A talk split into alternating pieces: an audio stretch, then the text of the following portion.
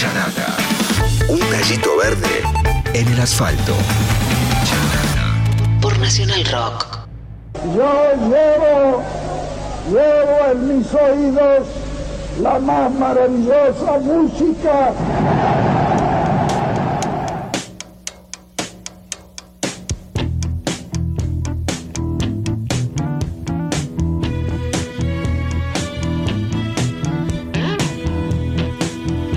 Dedicate this song little Junior Parker. A cousin of mine that's going on, but we'd like to kind of carry on in his name by saying,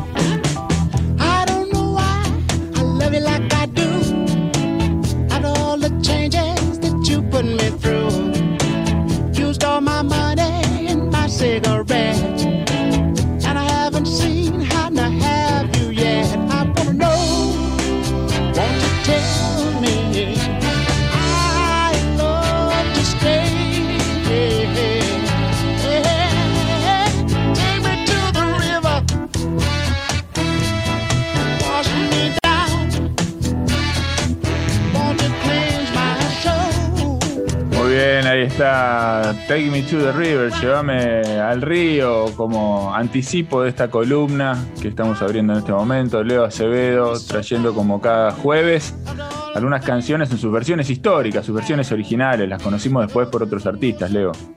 Claro, esta es la versión original de Take Me to the River, Llévame al río, canción compuesta por Al Green en el año 74. Y acá hay un asunto generacional, porque algunos, como quien les habla, la conoció por la versión de Talking Heads del año 78.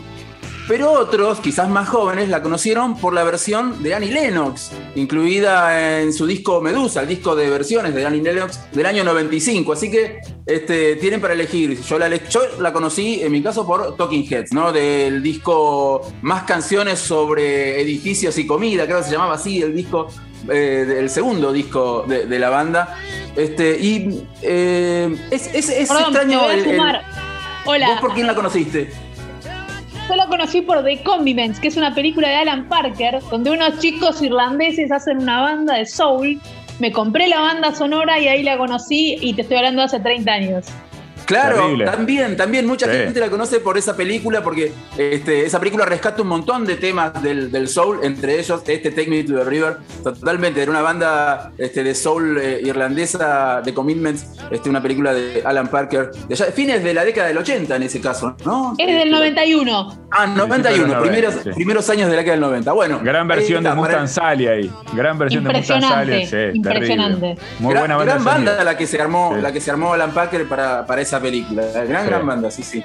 Este, por eso, hay para elegir. Según la, según la edad de cada uno, este, conocerá esta canción por alguna u otra versión. De hecho, en, en su momento, este, David Byrne comentaba que cuando ellos grabaron su versión de Take Me to the River, estaban sonando en, la en las radios por lo menos cuatro versiones. Eh, había una versión de Folk Hat, una versión de Brian Ferry, una de Helm y la de ellos. Y este hacía el chiste, Brian, eh, eh, David Byrne hacía el chiste de que eh, la iglesia del tabernáculo del señor Green este, se, llenaba, se llenaba de dinero, porque en esa época Al Green se había convertido en pastor de la iglesia del, del tabernáculo del Evangelio completo. Así se llama la iglesia eh, de la cual este, Al Green se había hecho pastor en el año 76, es decir, dos años después de grabar esta canción. Y de hecho, por esa razón, él dejó de cantarla. Él, en paralelo a su carrera como, como pastor, digamos, también siguió este, haciendo shows como cantante. Pero esta canción que mezcla un poco esta cosa así, este, medio sensual y a la vez mezclada con esta, con esta imagen del bautismo, ¿no? De llévame al río y bañame en, en tus aguas.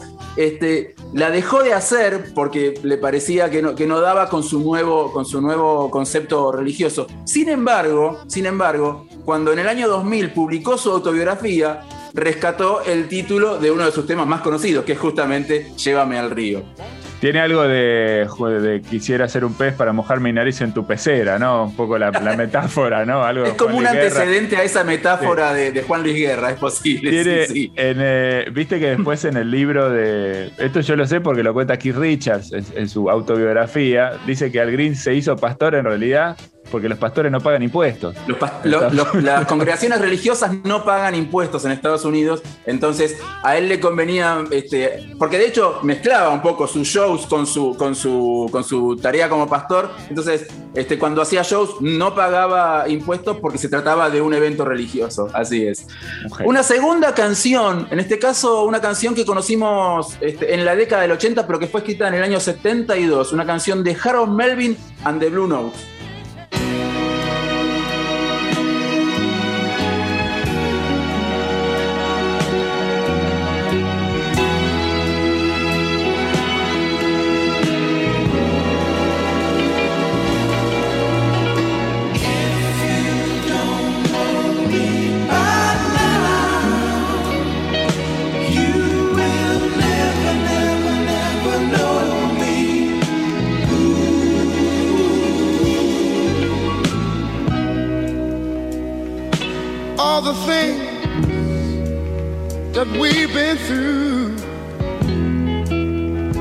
Understand me like I understand you. Now, baby, I know the difference between right and wrong. I ain't gonna do nothing to upset our happy home.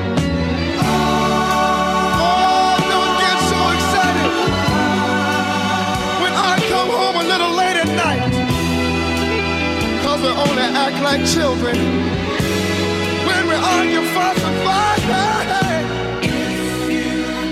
Bueno, qué. No va a pasar nada que ustedes no quieran. qué gracioso Agustín Famá dice que siento que va a entrar un desconocido en bata y me va a hacer algo, ¿no? Estamos todos un poco así, ¿no? Con esta situación. Tranquilo, tranquilo, no pasa nada, chicos. Melosa de, de esta canción que es tremenda, es increíble. Y en esta versión, ¿no? Que para mí se lleva puesta la que, la que conocimos por ahí muchos, que, tiene que ver con, una banda más moderna, más Aspen. Eh, pero qué, qué y qué gana de chapar, Flora sí, ¿no? Con, con Simple Red fue. Esta canción la conocimos gracias a la versión de Simply Red del año 1989, claro, pero es una canción del 72. Y este, Harold Melvin and the Blue Note es una banda formada en el año 54 y esta canción es del 72. Es un típico grupo vocal de estos que van renovando su formación a medida que va pasando el tiempo, su formación y a veces hasta su estilo. En este caso, la formación del año 72 este, tenía como voz principal a Teddy Pendergrass. Teddy Pendergrass es un, artista que después hizo una, carrera solista muy interesante, una carrera solista que se, de alguna manera se tronchó en el marzo del 82, cuando Teddy eh, salió a probar, se había comprado un Rolls Royce nuevo, cero, nunca taxi. Salió a probar. no termina bien esta anécdota, no termina bien, ¿eh? Ya No termina bien, lamentablemente no termina bien. Este, salió a probar su Rolls Royce y aparentemente tenía problemas en los frenos porque se la puso, se la puso y en ese accidente este, le quedó como consecuencia quedar cuadripléjico al pobre Teddy. Este, en el año 82, obviamente interrumpe su, carrera debido a este accidente, pero reaparece en público en el marco del Live Aid, ahí en el estadio John Fisher Kennedy de Filadelfia. Esta es una banda de Filadelfia, él era un artista de, Filadelfia, y, reaparece en el año 85 en el medio del set del dúo Ashford and Simpson y canta una canción, canta eh, uno, de los temas de Ashford Simpson. Ashford Simpson es un, un, de cantantes y a, su vez de compositores, ha compuesto temas para The Supremes, para, para un montón de bandas del sello Motown.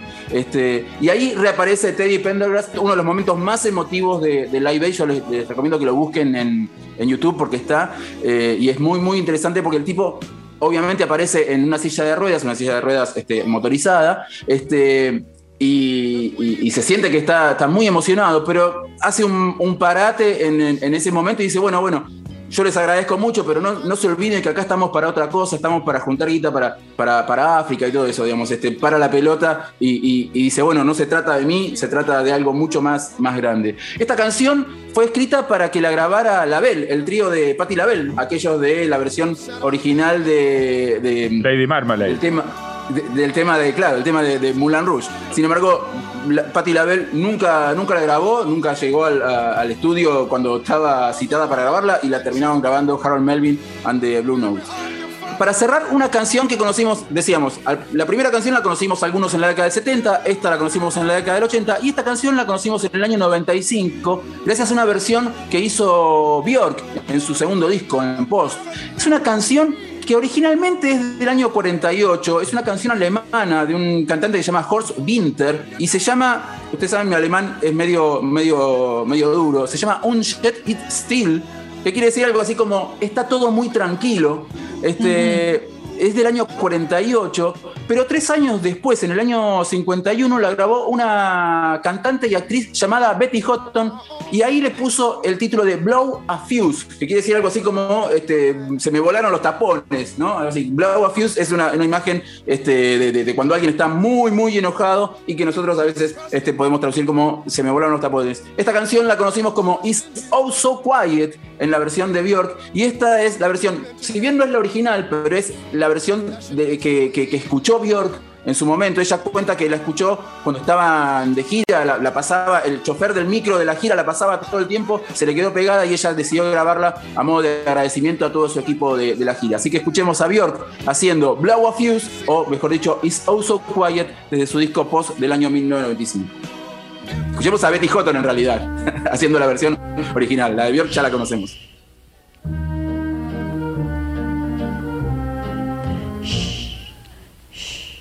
It's oh so quiet.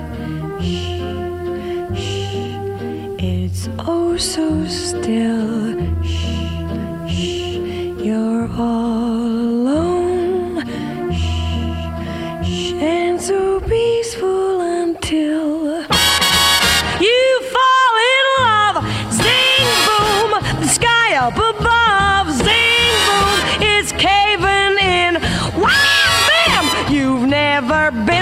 nuts about a guy. You wanna laugh, you wanna cry, you cross your heart and hope to die. Till it's over, and then shh, shh, it's nice and quiet. Shh, shh, but soon again shh, shh, starts another big riot.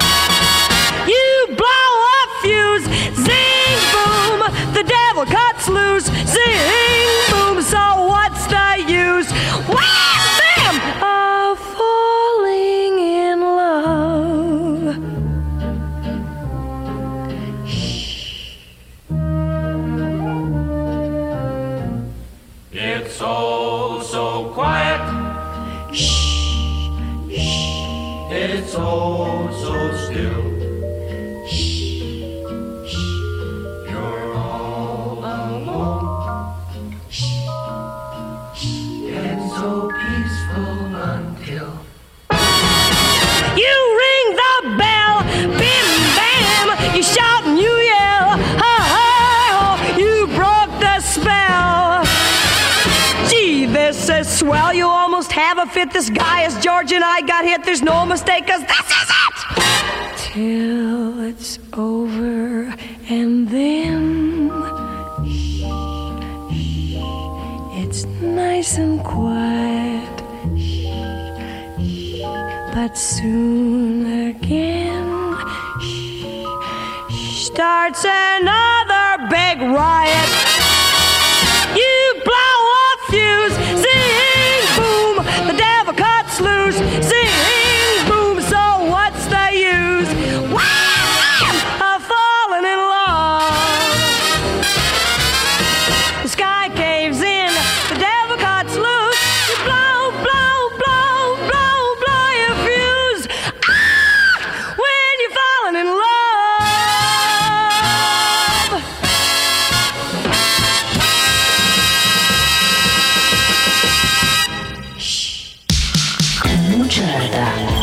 Cositas lindas entran por tus oídos.